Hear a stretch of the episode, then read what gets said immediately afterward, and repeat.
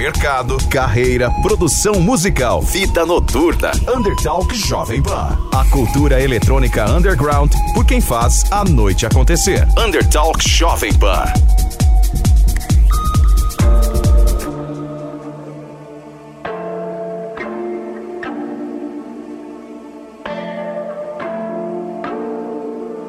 É isso aí, tá começando mais uma edição do Undertalk, o podcast da Jovem Pan sobre o universo eletrônico underground.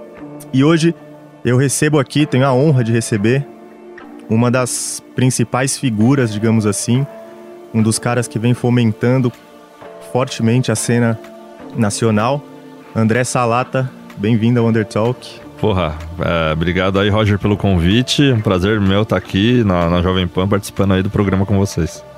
Cara, é, acompanho o seu trabalho aí faz um tempo já, principalmente a parte mais didática.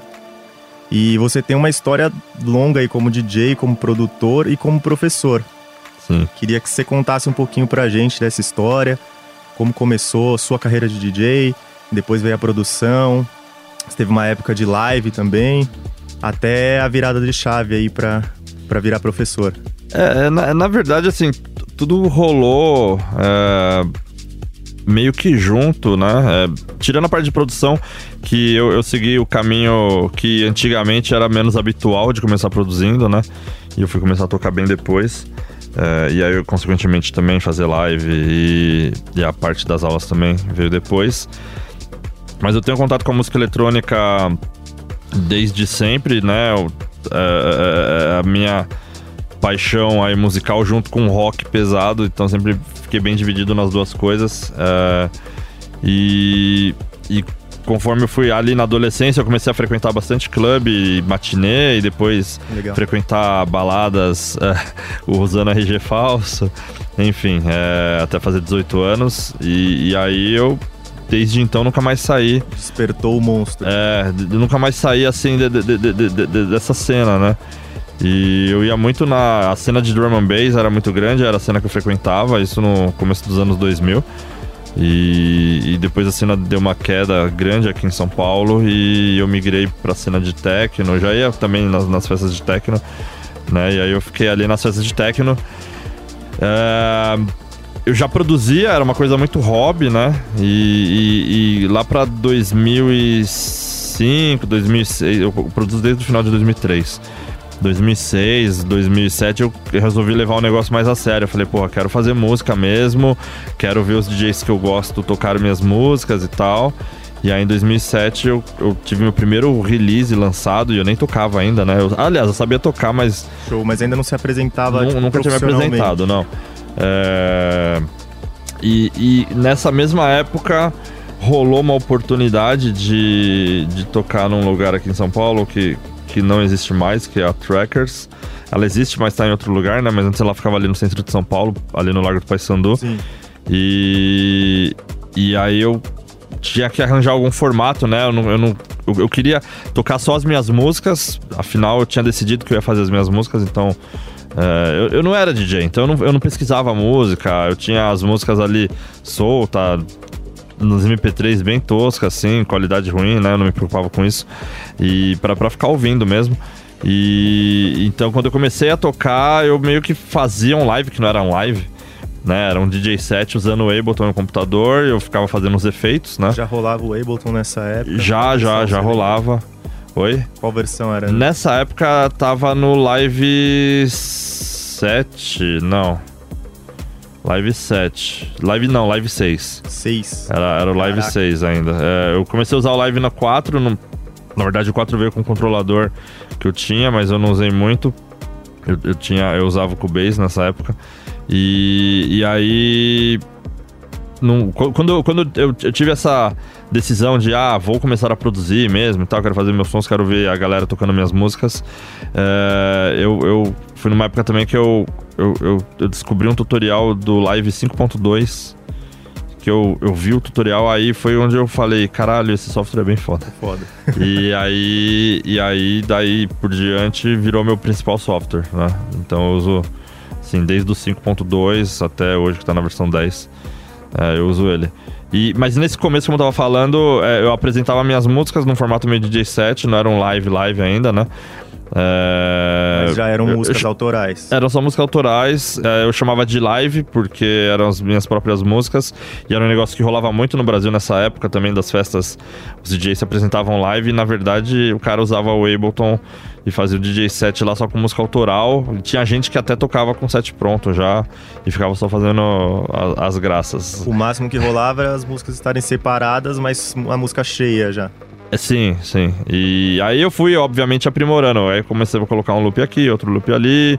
Aí eu comecei, conforme eu fui tendo mais música também, eu fui recortando as músicas e aí eu fui remontando ao vivo, que aí começou a virar uma coisa mais conceito de live mesmo. E nessa época, é, junto com isso, eu comecei a realmente falar, porra, eu quero ser DJ também, né? Eu quero tocar outras músicas. E aí eu comecei a fazer esse trampo de pesquisa de música. Né? Isso foi mais assim. Eu, em 2007 eu já, eu já tinha feito DJ set e tal. É, pegava uns vinis, vinis de amigo assim a tocar. Né? E nessa época eu não assim, eu, não, eu, sempre quis comprar disco, nunca tive dinheiro, e quando comecei a ter dinheiro eu fui comprando equipamento de produção. Porque aí eu já, aí, tava, eu já tava produzindo, é, o disco, né? o disco eu fui começar a comprar disco meu mesmo bem mais recentemente. E e aí e aí eu comecei a tocar, eu lembro que 2008 foi o ano que eu realmente comecei a, a, pesquisar música. Então, se pegar minhas pastas de música que eu uso, que eu tenho para tocar, elas começam ali do final de 2008 e 2009 em, em, diante. Aí tá tudo bem organizadinho. Que aí veio essa coisa de, é, de, de, ser DJ também, né? Uh, e a coisa do professor veio ali em 2007 ainda, na verdade. 2007. É, quando eu tava produzindo, tinha lançado meu primeiro release, eu tava bem empolgado. É, eu sempre, como eu falei, eu produzia desde 2003 e sempre fui mais, mais nerd, assim, de querer estudar, entender as coisas, entender o que eu tava fazendo. É... Trabalhava com TI, inclusive. Trabalhava com TI, sim. Eu tinha uma carreira bem, bem sólida em TI. Eu comecei a trabalhar muito cedo, né? Eu comecei a programar quando eu tinha 13 anos de idade. E aí, nessa época, eu já tinha uh, 26, uh, 24, 26 não. Não sei se eu já tava, já tinha, já tinha mudado o jogo total. Uma... Eu já tinha ali meus 23, 24 anos, né? Eu tava com uma carreira boa, ganhava muito bem com TI, já tava trabalhando, tinha um currículo bem legal, assim, de grandes empresas. E e aí eu lembro que uma, eu ia na DJ Ban pra treinar. Eu lembro que eu ficava vendo o David The Drummer quando vinha pro Brasil ficava vendo como o cara mixava, como é que o cara conseguia, que cara. aqui na última. Na, na última semana, na, na, na, semana passada, e, e, fazia uns 10 anos que eu não vi ele tocar e o cara continua um rei. Ele é muito foda. Animal. É. E aí eu ia na DJ Band sempre treinar, e lembro que na, na DJ Band tinha um curso de, de produção que era com um software chamado Reason. E aí eu perguntei pro Ban uma vez e falei, pô, você não tem curso de Ableton, não? Aí ele virou para mim e falou: Não tem, mas se você quiser dar aula aqui de Ableton, você tá convidado. Mas eu tinha perguntado só pra saber, né? Só por e aí acendeu uma, acendeu uma luz assim na minha cabeça. Eu falei: Porra. Rola, hein? Por que não, né? E.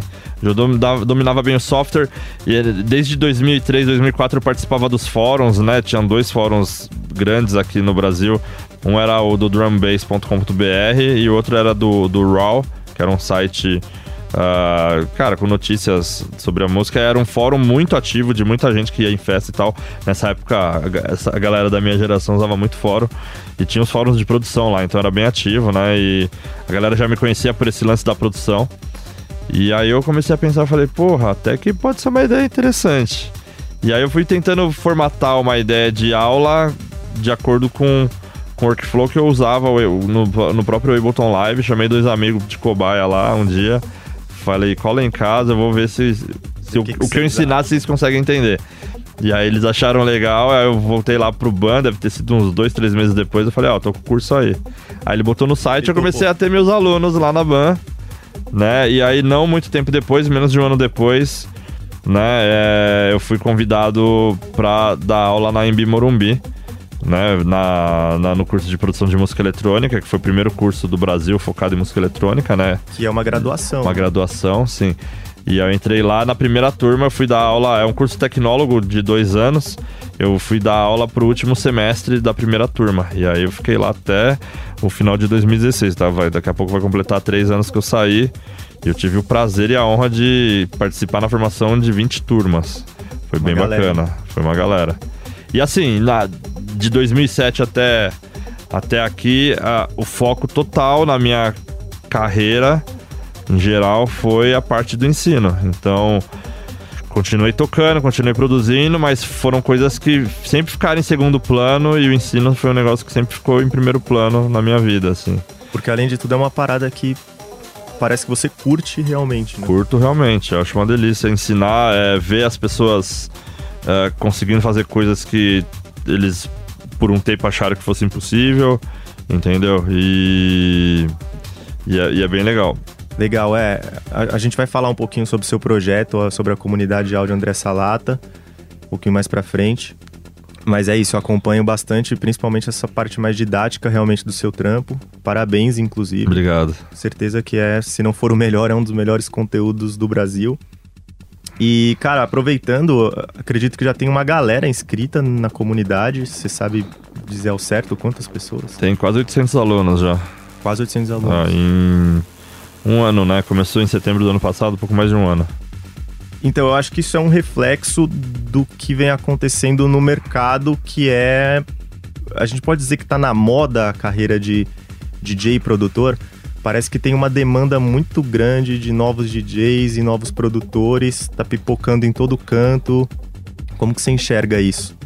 Ah, não, não diria que tá na moda, mas ah, a demanda vai aumentando conforme a exposição vai aumentando também da- do cenário de música eletrônica, né? Nos últimos anos foi um negócio que mundialmente cresceu muito, né? É, já era grande em alguns locais do mundo, tipo Europa, assim, mas a, a estética do, do eletrônico cresceu muito mundialmente.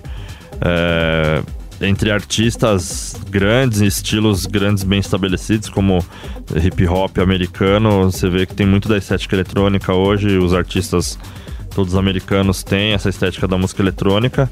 Então é um negócio que, não sei, o mundo abraçou essa estética e aí, consequentemente, os eventos de música eletrônica também cresceram mundialmente e no Brasil cresceu demais nos últimos anos.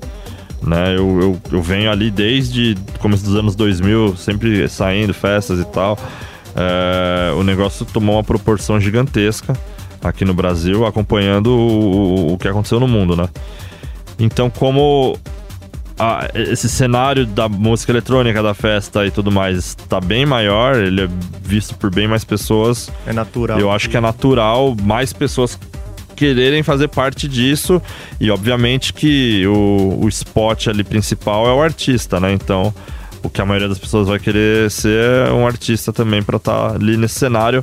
Porém hoje o que eu vejo é, é- é que não só cresce o número de artistas, mas cresce o número do, do- do- do- de pessoas que são meio que o backstage da coisa, né? Então, produtor de evento, promoter da, de festa, é, a galera que trabalha com marketing disso, o negócio tá ficando assim muito, muito profissional perto do que era antes, né? São pessoas que não têm tanto holofote, mas essenciais Essenciais. Óbvio, num número menor de, de novas pessoas, se você comparar com o artista, porque é o que eu falei, o spot principal ali é o artista, né? Geralmente você vai ter mais pessoas querendo ser aquilo. Então, a mesma coisa que você tem um monte de gente querendo ser âncora do Jornal Nacional, bem mais do que quem, quem vai ser o redator ali da- das notícias, né? Exato. É, E, e- e aí eu acho que, que isso é um negócio bacana também, porque é, você vai numa festa hoje é um negócio assim muito alto nível, né? É, e mesmo o, o público em si, né? Que antigamente, se a gente pensar 20 anos atrás ali, final dos anos 90, começo dos anos 2000, que a gente tinha já festas e a galera tava preocupada em ouvir a música só, né? Não, não, não era tão preocupada com o conjunto todo do entretenimento. Hoje é um negócio que ficou muito grande. Então, você vai hoje, a experiência completa conta, né? Então, o audiovisual da festa, é, a temática da festa, a vibe ali da galera que, que tem a ver com a temática da festa, enfim. É eu o acho lance da experiência. é a mesmo, experiência total, né? Eu acho que a música, apesar de ser. Apesar não, né? É, o- continua sendo o produto principal, mas eu acho que já não é mais o que conta Ela vem envelopada. Total, ela vem envelopada por uma série de coisas que, que as pessoas compram, né? É, quando elas querem sair. Que é um negócio que eu acho legal pra caramba, inclusive. Né? Essa, essa coisa do, do, do pacote completo aí do entretenimento. É o que atinge o grande público, acho que é por isso que a coisa toma proporções tão grandes, né? Sim. É, se a gente pegar mesmo no mundo do sertanejo, que é o que mais bomba aqui no nosso país, é, a, a, os próprios shows e festivais de sertanejo também é um negócio ultra high-tech hoje em dia, né? Parece. Você pode comparar com, com Tomorrowland lá na Bélgica, assim, as produções, é, um negócio é. surreal. Então, essa coisa da experiência, de como a tecnologia é, avançou muito e barateou muito também de você ter essas coisas para esse tipo de entretenimento, né? Você acaba que essa experiência é criada para tudo, né? Exato. É, é isso era bacana. muito comum ser visto falando de música eletrônica em festivais mais mainstream, como o próprio Tomorrowland. Mas você pega um time warp da vida agora, tá acontecendo a mesma coisa. Você vê uma galera que nem conhece o som, que nem curte tanto assim, tá indo por conta da experiência. Tá indo pela experiência, enfim. Porque é um é... festival foda. E aí tem toda essa parte de, de, de, de marketing, de você vender o nome do festival para pessoas que, que nunca ouviram falar e eles ouvem aquilo e vê uma tribo frequentando o negócio, eles querem, porra, acho que eu quero fazer parte disso aí também. Né? Ou vai só pela diversão também, né?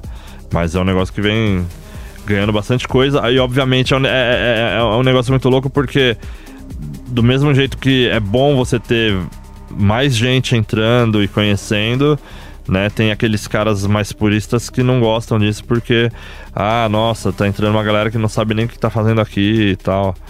É, que é uma discussão também comum no nosso mundo da música eletrônica, pelo menos aqui no Brasil, né? Começa a perder um pouco a essência do underground, né? É, então, mas aí é, é aquela coisa lá, o underground também não paga todos os boletos, né? Então, e, e, eu lembro que quando a gente começou a ter esse boom de artistas nacionais, que, porra, hoje você tem nomes como o Vintage Culture, a Loki, esses caras ganham mais do que muito artista estrangeiro que é muito top, assim, o nível de cachê e de shows, né? E aqui no Brasil os caras ganham mais dinheiro que isso. Eu lembro que quando eles começaram a, dar essa guinada, muita gente torcia o nariz. Nossa, o cara que vai na micareta vai lá também curtir o eletrônico. Mas eu, eu, eu acho super construtivo ter, ter eh, esses artistas porque eles acabam trazendo novas pessoas, né, pro pra nossa cena. A gente sabe que conforme a gente vai ficando mais velho, né, a vida vai mudando, a gente começa a sair menos e tal. Então é sempre necessário, mesmo que seja underground a cena, ela se renovar, né? E aí esses artistas mais mainstream, eles, eles são porta de entrada para muita gente. Tem muita gente que vai cair de paraquedas lá e nunca vai ir a fundo no negócio, mas tem gente que eu tenho vários alunos que já falaram para mim, porra, eu, ouvia a Loki, achava demais, e aí eu fui conhecendo outras coisas da música eletrônica, hoje eu entendo bem mais. E eu defini um gosto pela coisa. Não gosto mais de Alok, enfim, nada contra quem gosta de Alok também. Mas eu acho importante ter esses artistas, né? E aí foi amadurecendo, a pessoa vai amadurecendo e o gosto. É, e, e, ela tá lá dentro, né? É, foi, foi uma, como eu falei, é uma porta de entrada para ela entrar ali para esse cenário da música eletrônica, seja como público da festa, do clube, ou como DJ, artista, produtor, né? E gêneros à parte, como você costuma dizer, música boa é música boa. Exato, né? música boa é música boa, né? Por mais que você possa torcer o nariz para alguns artistas, não tem como você negar que pega a Hear Me Now do Alok, não é uma música boa, é uma música excelente, né? Tanto que ganhou tanta projeção no mundo, não só no Brasil, como, como, Artística como ganhou. e tecnicamente, né? Sim, tecnicamente também. É...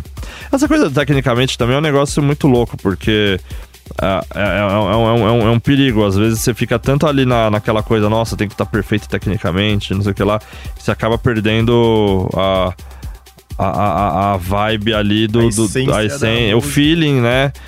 O feeling passou. E aí você fica é, ali muito aderido a essa coisa de nossa, tecnicamente tem que estar tá maravilhoso, perfeito e tudo mais. E a música já se perdeu também. Termina a track, ela tá. É.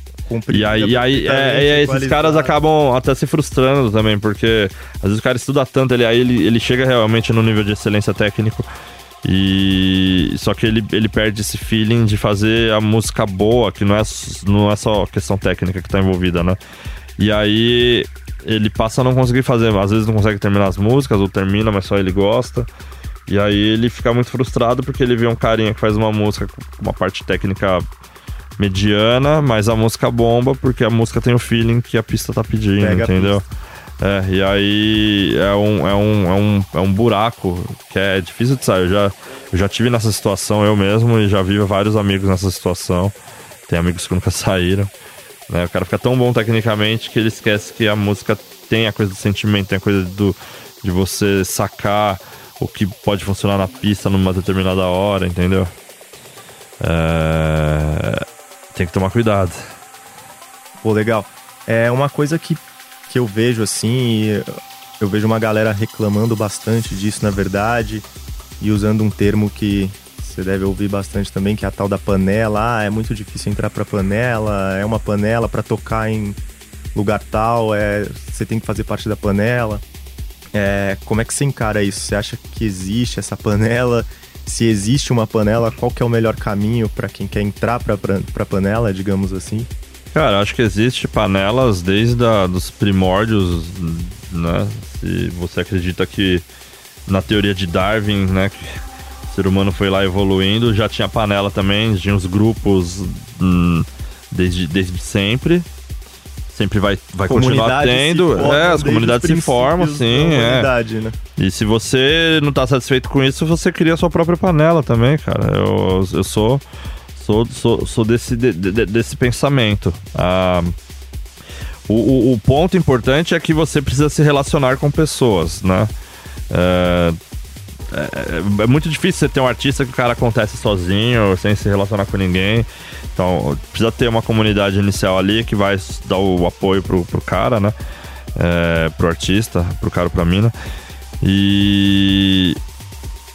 E aí, óbvio que o quanto isso vai crescer, aí vai depender de cada um também, né? São vários fatores, não, não, não, não tem uma receita de bolo. Receita.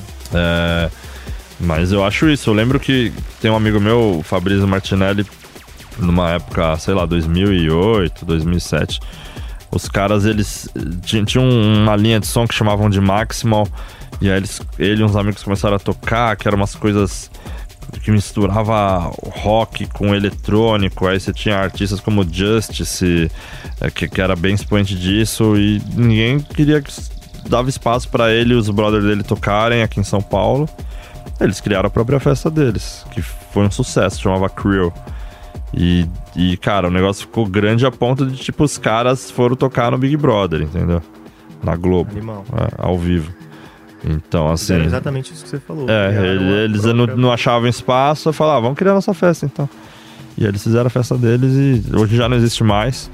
Mas, mas foi, foi um negócio bem legal, assim. Eu sempre lembro disso né? Quando, quando...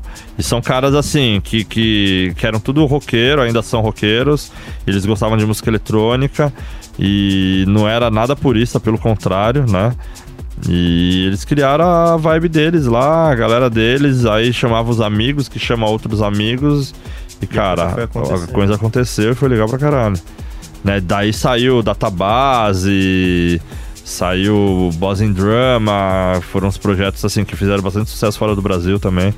Né? E, e surgiram a partir dessa iniciativa dos caras se Dessa iniciativa, ah, ninguém quer a gente, vamos fazer a nossa panela. E rolar, e rolou assim. Eu acho bem bacana. E acho que o grande lance é a galera tentar perceber também nessas panelas que estão se formando, que muitas vezes não tem tanto holofote assim, tipo, parar de reclamar e apoiar também. Às vezes tem um Sim, brother seu é, que tá é. tentando criar uma parada. Hoje, hoje eu vejo, eu vejo, eu tenho muito contato com a, com a molecada aí dos 20 anos e tal, né? 18, 19, 20 anos, e eu vejo uma molecada, principalmente uma molecada de Santos, que tá fazendo, cara, muita festa, ninguém é produtor, os caras estão fazendo festa, estão assim, se virando para fazer o rolê deles. E aí, e aí eles acabam sendo chamados para tocar em outras festas também. E tá começando a acontecer, vai ser a geração que vai dominar os próximos 10 anos. Véio. E estão conseguindo né? fortalecer a cena local, porque Sim, você vê cada lá em vez tá mais com coisa pipocando. Várias festas lá, toda essa molecada. E as festas estão se aprimorando, né? Não dá para comparar com uma, uma festa grande ainda, mas, cara, os caras vão chegar lá, entendeu? E, e, e, isso eles vão criando o próprio público, é esse senso de comunidade que, que, que é bem bacana, é bem bacana. Ah, o, o, a questão é que a gente tem aqui em São Paulo, pelo menos, muita liberdade de fazer qualquer coisa. Tem muito lugar que você pode alugar, você pode dar um jeito de fazer qualquer festa. E aí, cara, você precisa ter um círculo social ali para ter gente para frequentar o que você se propõe a fazer, né? Exato. Eu acho bem bacana isso. É, isso eu acho que é muito legal a galera que tá estudando, que tá se esforçando, mas que aquela do é- quarto é- não, não vai adiantar Não, não vai muito. adiantar. Aquela coisa do tipo. Tem, eu, eu nunca fiz festa, sempre tive uma, uma vontade ali de fazer alguma coisa, eu nunca tive coragem, né? Porque você corre alguns riscos, né? Um deles risco financeiro também. Né, mas nessa de ficar pensando, nossa, vou esperar ter tanto de grana que eu vou poder separar pra isso, caso perca na festa de preju, que vai dar preju geralmente no começo. E aí você fica nessa, enrola, enrola, você não sai do lugar, daqui a pouco o moleque lá, tipo, porra louca, vou fazer. E faz de qualquer jeito e vai aprendendo com os próprios erros, mas ele tá fazendo, entendeu? Então, quando você parar e olhar hoje, daqui cinco anos, esse moleque vai estar voando, né? Porque já pegou uma puta experiência, porque foi dando um jeito de fazer, né? Nunca ficou preocupado, nossa, precisa estar perfeito, né? Ele vai aprendendo e vai, vai, vai crescendo. E aí daqui cinco anos você vai estar lá, nossa, então ainda tô esperando o momento ideal financeiro pra fazer o negócio acontecer. O negócio é se mover. Isso acontece com produção também, né? É, eu vi muito aluno, como eu dei aula na Embi Morumbi por nove anos, eu tive muito aluno bom, assim, tecnicamente, musicalmente, e que o cara, não sei se era inseguro ou não, né? Ou os caras, porque são vários exemplos, mas eles não tinham essa coisa de tipo, ah, queria que tivesse perfeito, nossa, ainda não tá bom. E, cara, pararam de produzir, aí, assim, a família para de ajudar, porque, porra, chega uma hora que você precisa fazer dinheiro, né? Aí o cara vai acabar frustrado, vai trabalhar com outra coisa. E enquanto eu tive também alunos que iam fazendo de qualquer jeito, e vou fazendo, e vou fazendo. E, cara, E hoje aconteceu. aconteceu grandemente. Um exemplo é o Vitor Ruiz, né? É, ele ia fazendo, foi fazendo, soltava as músicas, não sei o que lá, e, cara, ó onde ele tá hoje, né? Meteu as caras total. É, e aí tem moleque que era tão bom quanto ou até melhor que ele em 2008, quando eu dei aula, né, pra eles. E não aconteceu nada, entendeu? Talentos desperdiçados ficaram no caminho aí. É, eu não, eu não diria desperdiçado, porque eu- eu- às vezes é a escolha da própria pessoa, né? É, tem, tem várias coisas é, no, no caminho. Tem, tem- eu tenho alunos, eu tive alunos que, que eram talentosos e aí. Cara, hoje ainda é muito difícil você explicar pro seu pai e pra sua mãe que você quer viver de música eletrônica e ter uma faculdade que você vai se formar isso, eles são super tradicionais. Agora, cê- e, e você imagina 10, 12 anos atrás, né, quando começou o curso lá na MB. Pior Então, assim, tinha muito aluno que vinha de fora da cidade de São Paulo e o pai acabava dando suporte ali e, cara, terminava a faculdade. Óbvio que ninguém vai terminar a faculdade e ser o próximo Alok ou Vintage Culture instantaneamente, né? E o pai falava, ó, agora acabou a mamata, não vai ter mais dinheiro, então ou faz dinheiro ou vem trabalhar na, na- na empresa da família, né? E teve muito aluno bolsista que acabou saindo da faculdade, teve que trabalhar, arranjar um emprego convencional e acabou não conseguindo se dedicar tanto mais. Eu tive esse caso, caso de alunos que, cara, tinham grana pra caramba, continuam tendo. O cara ficou esperando o momento de ser perfeito e nesse momento nunca aconteceu Também não despontaram. não despontaram, né? É, e tem os caras que saíram da faculdade, entenderam que, cara, precisava praticar, praticar, praticar e, e, e fazer as músicas e ia dando pros DJs e não tava preocupado, nossa, mas minha música não, não, não, não tem a qualidade igual do de tal produtor. Minha música é essa e, tipo, vou, na próxima eu melhor. Então aí, eu- eu- citando de novo o exemplo do Vitor, Vitor Ruiz, né? Sensacional, grande. Ah, Vamos dar uma. ouvir um pouquinho desse som que tá rolando de fundo aqui, sensacional, que depois estará na íntegra também, acompanhando o lançamento do podcast. Set exclusivo by André Salata.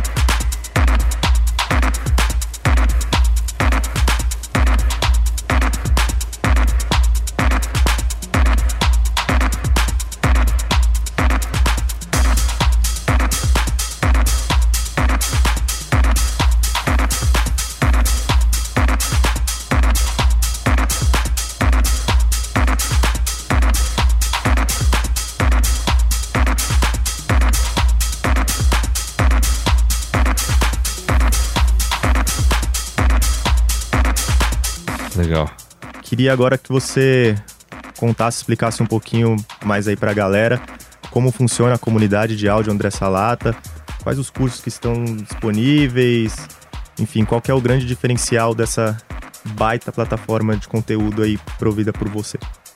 Bom, a, a comunidade foi uma continuação da minha plataforma de cursos, né? Que, que a plataforma de cursos nasceu em setembro de 2018, né, no ano passado. E ela virou esse conceito de comunidade no final de março desse ano, 2019. É, que basicamente, um pouco antes, só, só para situar, como eu estava falando lá no começo da entrevista, eu saí da Embi Morumbi há quase três anos atrás. E aí eu montei um estúdio novo para mim, uh, de, de, de, produção, que a minha ideia uh, era montar um estúdio e, é o sonho, acho que, de qualquer produtor, qualquer artista, montar um estúdio legal pra caralho e você ficar lá fazendo só música e, e se trancar, tipo, se na caverna, e... não ver mais ninguém. Enfim, quando eu montei o estúdio, obviamente, foi, foi, foi essa a intenção. E, e eu montei um estúdio assim, gastei bastante dinheiro para fazer um estúdio bem profissional, uma sala que acusticamente é muito boa, é, porque o meu foco sempre foi, né, eu, tirando minha vida de, de artista, foi sempre trabalhar com, com a finalização de áudio, com a parte de mixagem, masterização, né? Então já, já tinha uma carreira também nisso. E acabou que o estúdio foi pensado nisso, né? Não foi um estúdio pensado só pra, pra, pra ser artista, né? Ele foi muito mais pensado nisso aí. E, e aí, óbvio que quando logo que eu saí da MB, o, o país estava entrando nessa profunda crise que a gente talvez esteja saindo ou não, ninguém sabe, afirma. Ainda né, tá meio esquisito. Tá meio esquisito.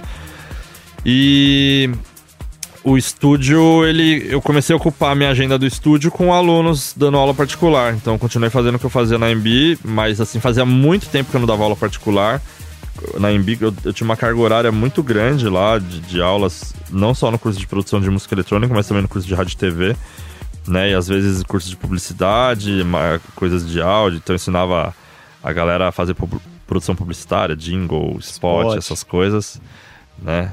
E, inclusive é legal estar tá aqui na rádio, porque me, me lembra as aulas que eu dava nos estúdios da MB também, pra essa galera. Legal. E então, assim, eu, eu, eu, eu virei um professor full time lá da MB nos últimos anos, então realmente eu não tinha tempo nem de produzir. E eu usava a vantagem dos professores de ter duas férias ao ano, né? A gente tinha 60 dias de férias, eu produzia nesses períodos, né?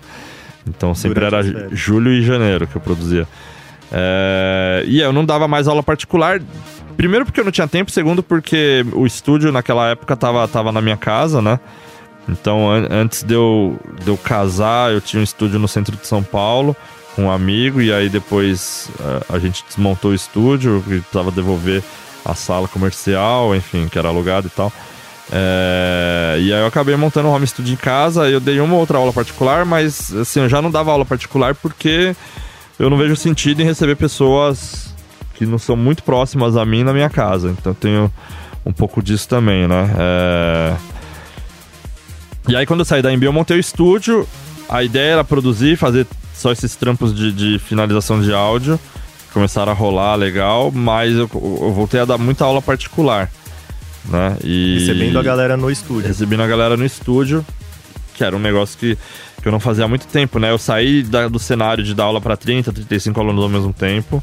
Né, isso no, na, no, no, caso de música eletrônica, se fosse rádio, TV ou publicidade era muito mais. Mais ainda. É.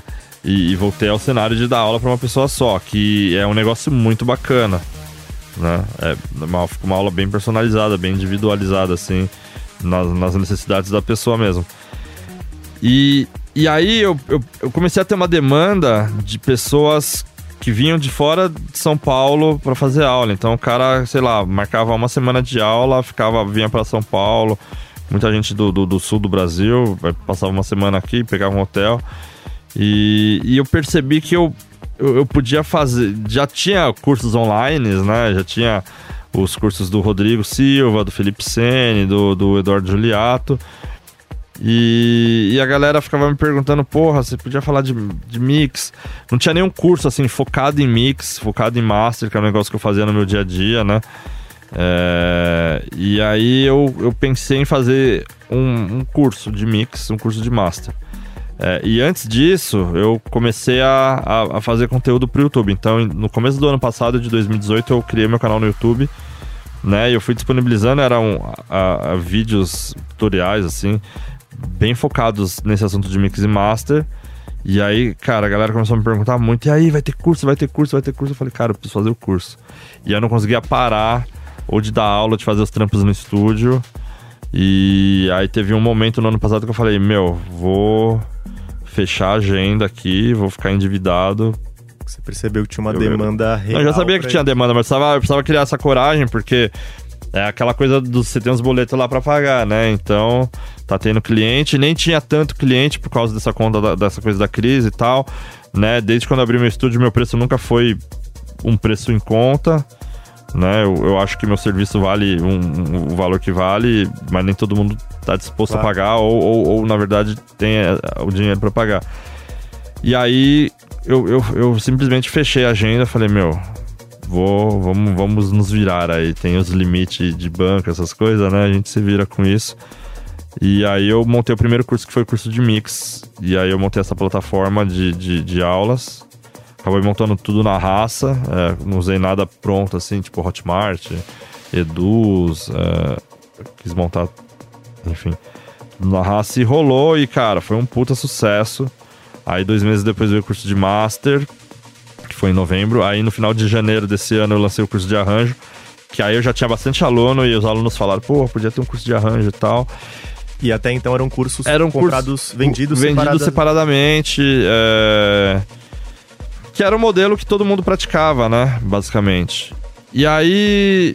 Eu, eu, né, né, quando eu, no, no, há um ano atrás eu comecei a estudar marketing mesmo, né? Pra, pra saber vender melhor meu produto. Que não é só ser conhecimento ali e tal, né? tem que entender de, de, de, marketing digital, marketing na internet. Tem muita coisa por trás. E aí eu comecei a ver outros modelos de negócio, de outros tipos de curso, essa coisa de comunidade, do cara pagar um negócio e ter acesso durante um ano, pagar mensal. E aí eu pensei, falei, porra, podia. Num primeiro momento, isso foi. Foi, foi, foi contra o, o processo todo que já estava indo bem, né? De vender curso avulso e tal. Eu falei, cara, eu vou fazer esse lance de comunidade. O cara paga um ano de acesso, depois ele pode renovar e tal. E aí eu vou colocando um curso novo todo mês. E aí eu comecei a fazer lives e mais lives. E aí hoje o aluno ele entra lá na comunidade e ele tem acesso a isso. Então hoje a gente tem de cursos. Né, tem o mix, o Master e Arranjo, que foram os primeiros. Depois veio o curso de uh, mix usando plugins da Slate Digital, que é um pacote também muito bom, que Show. funciona por assinatura.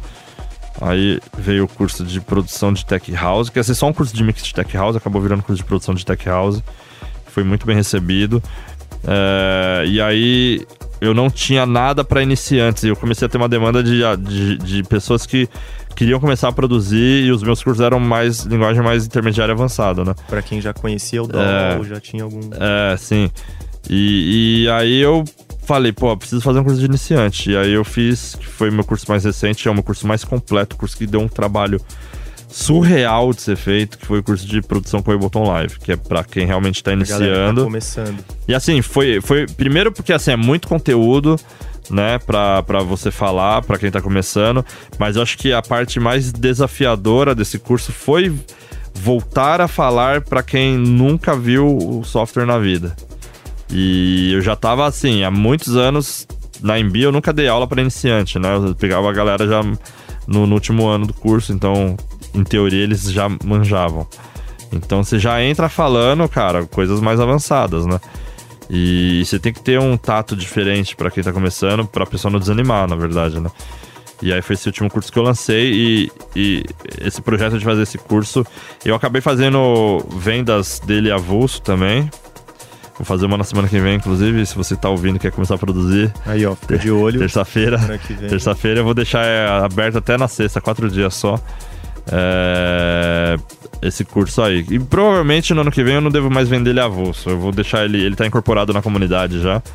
Eu vou deixar só na comunidade. Porque dá muito. É, é, ter os cursos avulsos dá muito trabalho administrar. É um negócio. Quando você deixa só ah, a comunidade, o cara paga lá, tem um ano de acesso, é, é mais fácil de administrar. Você joga eu, tudo lá pra dentro e. É, eu preciso voltar para terminar cursos que eu prometi para esse ano e que estão atrasados, né? Então, curso de síntese sonora, curso de teoria básica musical para música eletrônica, é, curso de live act, aí os alunos querem um produzindo techno também. Legal. E assim por diante. São os quatro os próximos cursos que vão Todos sair. estão previstos para entrar na comunidade nos próximos meses. É, No, no- a, a meta é no, no- até o final de janeiro tem mais quatro cursos, né? Animal. Vamos ver. É, esse ano vai ter o de síntese, né? Que, que até o Natal tá, tá no ar. E, vamos ver. É, é, é puxado. Então meu foco agora no momento é entregar esses cursos que estão atrasados. Né, para os alunos não ficarem chateados, que é um negócio que eu prometi para eles, né? E, e quando eles entraram na comunidade, eles esperavam isso também. Né? E, enfim. E o ano que vem a ideia é crescer e crescer bastante esse número aí. Pô, legal. Pra quem ainda não conhece sei lá, ainda tem algum tipo de dúvida se deve ou não entrar na, na comunidade, o André Salata também libera muito conteúdo gratuito. Tem um canal no YouTube Sim. com muita coisa foda. Obrigado. Tem as lives gratuitas toda terça-feira. Toda terça-feira tem live. Posso falar com propriedade que o conteúdo é muito bom. Legal, obrigado. É, não, é, é- é- tem esse negócio também. Eu não quero só ganhar dinheiro, entendeu? É óbvio que a, a parte dos cursos eu faço porque, cara, hoje é a minha principal é renda, né? E, mas eu continuo fazendo meus conteúdos gratuitos, tentando ajudar a galera no Instagram, porque eu, eu- é, essa- coisa de ser professor é um negócio muito bonito, né? De você poder ajudar as pessoas. Óbvio que você acaba sendo remunerado por isso. Mas, mas eu, eu, eu sei que tem muita. entrar na comunidade também não é um negócio barato, né? Então eu sei que tem muita gente que, que realmente não tem condições mesmo. Então eu continuo fazendo semanalmente conteúdos gratuitos para quem quer aprender. Né, lá no, no Instagram, vira e mexe, eu abro lá a caixinha de, de perguntas para tirar dúvida da galera. Todo mundo pergunta sobre fone de ouvido. Fone de ouvido é, É. clássica. Clássica, né? Já deixa a dica aí, tem o destaque no story pra quem Tem quer saber sobre fone é. de ouvido. Tem, tem várias coisas lá no destaques, né? E. E a, a- ideia é sempre ajudar. Tem muita gente que manda mensagem, porra, eu ainda não consigo entrar na comunidade, mas com todo o seu conteúdo gratuito que você disponibiliza, eu já melhorei muito minhas músicas. Pô, isso me deixa muito feliz, porque no final das contas a gente tá melhorando o nosso produto brasileiro, né? É, que, que por muitos anos era mal visto pelos próprios artistas no Brasil Exato. que é um negócio triste você pensar isso aí. E, e lá fora também a galera da. Porra, Brasil. Brasil é samba, né? O que os caras querem fazer música eletrônica? E hoje em dia tá ao contrário, né?